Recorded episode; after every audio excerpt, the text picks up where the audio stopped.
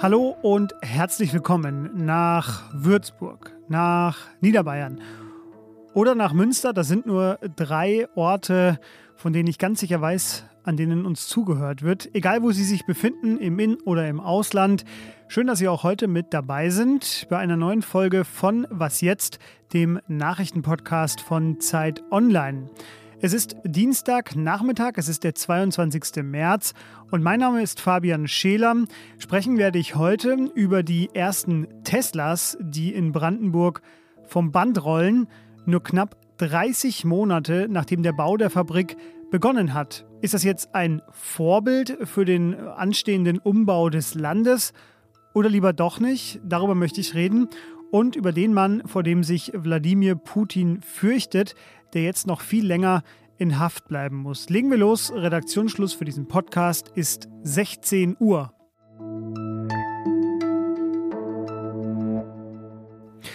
Aus der Ukraine gab es auch heute teilweise sehr unterschiedlich klingende Meldungen. Der ukrainische Verteidigungsminister Oleksiy Resnikow, der sagte, dass die militärische Situation, Zitat, sehr schwierig sei. Sein Generalstab hingegen meldete, dass die russischen Truppen laut ihrer Einschätzung nur noch Munition und Lebensmittel für maximal drei Tage hätten. Währenddessen machte heute auch eine Zahl gefallener russischer Soldaten die Runde. 9861 sollen das seit Kriegsbeginn gewesen sein und diese Zahl, die ist aus verschiedenen Gründen bemerkenswert. Als allererstes sind es natürlich, falls die Zahl stimmt, 9861 gefallene Menschen zu viel in diesem sinnlosen Krieg. Zum anderen hatte nämlich Russland bisher immer nur von knapp offiziell 500 Toten gesprochen. Die jetzige Zahl liegt ja da viel höher. Vor allem aber der Fakt, dass eine eigentlich regierungstreue Zeitung und dann auch noch unter Berufung auf das russische Verteidigungsministerium diese Todeszahlen heute veröffentlicht hat, das war erstaunlich. Dementsprechend schnell verschwand dieser Artikel heute auch wieder und man sprach dann von einem Hack. Die Ukraine sagt währenddessen, dass mindestens 15.000 russische Soldaten seit Kriegsbeginn ums Leben gekommen sind. Nichtsdestotrotz gehen die Kämpfe natürlich heute auch weiter. Rund um Kiew wurde heute besonders hart um Gelände gefochten und weiterhin auch in Mariupol. Die UNO sagte, die humanitäre Lage in der Hafenstadt sei äußerst ernst. Der Mangel an Nahrungsmitteln, Wasser und Medikamenten sei kritisch und lebensbedrohlich. Immerhin sollen heute über drei Fluchtkorridore Menschen aus der weitgehend zerstörten Stadt evakuiert worden sein. Zur langen Liste an furchtbaren Verbrechen, die direkt oder indirekt von Wladimir Putin angeordnet wurden, gehört wahrscheinlich auch die Vergiftung des Oppositionspolitikers Alexei Nawalny. Im Sommer 2020 kam der in Kontakt mit dem Nervengift Novichok, mutmaßlich aufgetragen auf seine Unterhose. Nawalny entkam dem Tod nur knapp. Er saß in einem Flugzeug und nur wegen einer Notlandung konnte er rechtzeitig ähm, behandelt werden. Er ließ sich dann auch äh, unter anderem in Berlin behandeln und kehrte dann nach Russland zurück, obwohl er wusste, was ihm da droht. Er wurde nämlich dann sofort verhaftet und auch später verurteilt. Im Februar 2021 gab es dreieinhalb Jahre Straflager für Russlands bekanntesten Oppositionellen. Seit heute gibt es jetzt ein zweites Urteil gegen ihn und dieses Mal wegen angeblichen Betrugs. Weitere Anklagepunkte waren Veruntreuung von Geldern für seine mittlerweile verbotene Stiftung und die Beleidigung einer Richterin. Das Ergebnis? Neun weitere Jahre hat er heute bekommen. Ähm, seit diesem Januar ist Nawalny ja schon auf einer Terroristenliste, die von der russischen Finanzaufsichtsbehörde geführt wird. Dort stehen unter anderem auch die Taliban und der IS. Sie merken es, glaube ich, selbst, von einem ordnungsgemäßen Vorgehen gegen den bekannten russischen Oppositionellen kann hier keine Rede mehr sein. Seine Anwälte sprechen auch heute von politischer Verfolgung und Amnesty International nennt den ganzen Prozess, der heute stattgefunden hat, eine Farce. Nawalny selbst kommentierte sein Urteil auf Twitter mit einem Zitat seiner Lieblings-TV-Serie The Wire. Und zwar heißt es da, man hat, wenn man ins Gefängnis muss, eigentlich nur zwei Tage. Der Tag, an dem man rein und der, an dem man rausgeht. Er hatte sogar ein T-Shirt mit diesem Slogan dabei, als er ins Gefängnis ging. Das wurde ihm aber abgenommen, denn dieser Slogan, der sei extremistisch. Vom deutschen Bundeskanzler Olaf Scholz hat man in den vergangenen Tagen nicht mehr ganz so viel zum Krieg gegen die Ukraine gehört, das war zumindest mein Eindruck. Doch jetzt ist er wieder da.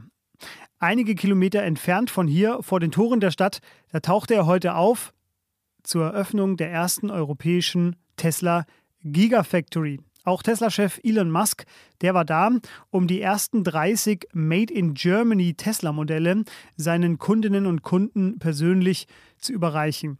Robert Habeck, der deutsche Wirtschafts- und Energieminister, war ebenfalls vor Ort und er sagte, wenn man Tesla fragt, warum sie hier nach Deutschland gekommen sind, dann, weil sie erwarten und erhoffen und sehen, dass Deutschland der Leitmarkt für Elektromobilität werden soll. Und das ist natürlich genau die Aufgabe auch von mir. Es ist die erste Fabrik von Tesla in Europa und gleichzeitig auch die größte in Europa für Elektroautos. Und vielleicht auch die einzige, die komplett gebaut wurde, bevor sie genehmigt war. Wären die Genehmigungen nicht gekommen, hätten sie zurückbauen müssen. Das ist eine, wie sagen wir, andere Unternehmenswagemutkultur. Aber hat ja geklappt. Die, Unterne die Genehmigung kam dann und dann war die Fabrik schon fertig. Ja, die offizielle Genehmigung, die kam tatsächlich erst vor wenigen Tagen, am 4. März. Dort sagte Brandenburgs Ministerpräsident Dietmar Woidke, der sich für dieses Projekt tatsächlich sehr ins Zeug gelegt hat. Ich sehe heute die Entscheidung, die wir hier zu verkünden haben, als kleinen Sonnenstrahl in schwierigen Zeiten, aber als ganz wichtigen Schritt für die Entwicklung unseres Landes. Ja, ich möchte das äh, vielleicht ein letztes Mal zum Anlass nehmen, um nochmal darüber zu sprechen. Über eiliges Bauen in einer bürokratischen Demokratie mit Lenz Jakobsen, der die Tesla-Baustelle seit Anfang an begleitet hat. Hallo Lenz. Hallo Fabian. Weniger als zweieinhalb Jahre vom ersten gefällten Baum bis zum ersten fertigen Auto. Deutschland kann schnell sein, das sagte Olaf Scholz heute bei der Eröffnung.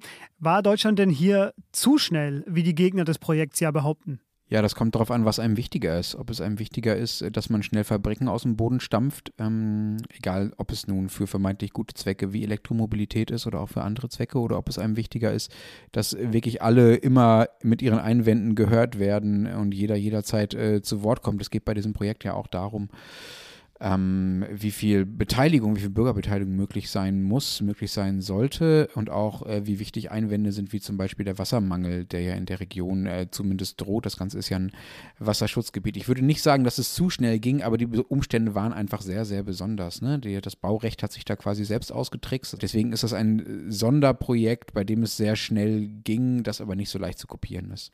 Jetzt steht ja auch in Deutschland die Energiewende an, die durch den russischen Einmarsch in der Ukraine nochmal eine besondere Dynamik entwickelt hat.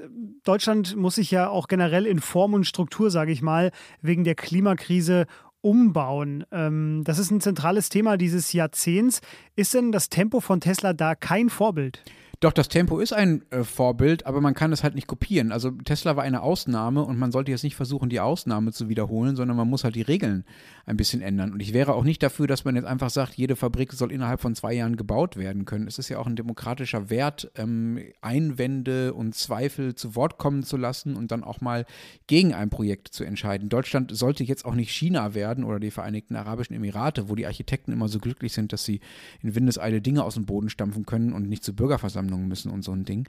Aber natürlich äh, wird es jetzt bei dieser Transformationsaufgabe, die du da gerade beschrieben hast, vor der Deutschland steht, auch darum gehen, einen gesunden Mittelweg zu finden zwischen Bürgerbeteiligung und zwischen Transformationstempo. Und ich glaube, das Entscheidende dabei wird sein, dass man nicht einfach nur immer Bürger beteiligt, um sie halt zu beteiligen, sondern äh, dass man sie äh, zweckgebunden beteiligt und dann beteiligt, wenn ihre Beteiligung äh, wirklich Sinn macht und wenn sie am Ende auch wirklich die Chance haben, etwas zu verändern. Lieber früh mitmachen lassen und dafür vielleicht nicht ganz so lange wäre vielleicht noch ein möglicher Ratschlag.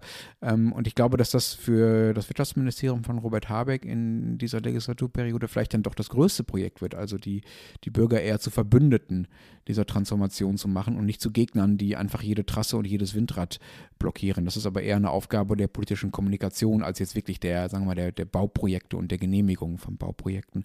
Und es wird eine letzte Sache vielleicht noch, es wird auch äh, sehr auf einzelne Regelungen ankommen. Es gibt zum Beispiel im Koalitionsvertrag die Ansage, äh, dass man ähm, beim Artenschutz vom Individualschutz zum Bestandsschutz übergehen will. Das ist, klingt abstrakt, das ist aber sehr, sehr wichtig und sehr konkret. Das heißt, wenn irgendwo eine einzelne Fledermaus nistet, dann muss man nicht unbedingt diese einzelne Fledermaus retten. Man muss aber dafür sorgen, dass es nicht insgesamt in dem Gebiet weniger Fledermäuse gibt als vorher. So, an solchen Dingen hängt sehr viel an Baugeschwindigkeit. Beteiligt haben sich äh, zumindest die Bürgerinnen und Bürger der äh, Initiative, die sie da vor Ort gegründet hat, heute insofern, indem sie auch heute wieder protestiert haben gegen dieses Bauvorhaben mit unter anderem einer Sitzblockade. Die Fabrik ist aber fertig. Bis zu 500.000 Autos sollen da jetzt jedes Jahr entstehen. Und ja, diese Bürgerinitiative hat heute nochmal betont, am Weltwassertag ausgerechnet, hat die Landesregierung vor Tesla endgültig kapituliert. Der Standort sei völlig ungeeignet und diese Bürgerinitiative spricht sogar von einer Rechtsbeugung. Lenz, dir vielen Dank. Was noch? Reden wir über Russland und Journalismus, da reden wir ja selten über unabhängigen oder freien Journalismus. Doch es gibt eine, mindestens eine mutige Publikation, die auch jetzt, trotz der Gefahr von drakonischen Strafen, immer noch weiter kritisch über das Land berichtet. Die Novaya Gazeta. Diese Journalistinnen sind so mutig, dass sie ihr Leben riskieren. Mehrere Kolleginnen, wie etwa Anna Politkowskaja, bezahlten nämlich für ihre Recherchen schon mit dem Leben. Und auch deshalb wurde Chefredakteur Dmitri Muratov mit seiner Belegschaft 2021 mit dem Friedensnobelpreis ausgezeichnet. Heute hat das Blatt nun angekündigt, die Medaille, die sie für den Friedensnobelpreis bekommen hat, versteigern lassen zu wollen und die Einnahmen sollen ukrainischen Geflüchteten zugutekommen. Vielleicht ist das auch nochmal eine gute Gelegenheit, um auf decoder.org hinzuweisen. Das ist ein deutsches Online-Projekt, das russischsprachigen Journalismus auf Deutsch verfügbar macht. Der Bedarf ist ja in diesen Tagen so groß wie vielleicht nie zuvor. Und das war was jetzt am Dienstag. Was jetzt at zeit.de für Fragen oder Kritik. Die Klinke ihrer Haustüre für einen wunderbaren Sonnenuntergang. Und morgen früh ab 6 Uhr wieder was jetzt. Das wäre mein Vorschlag für den restlichen Tag für Sie heute. Machen Sie was draus. Bis bald. Tschüss.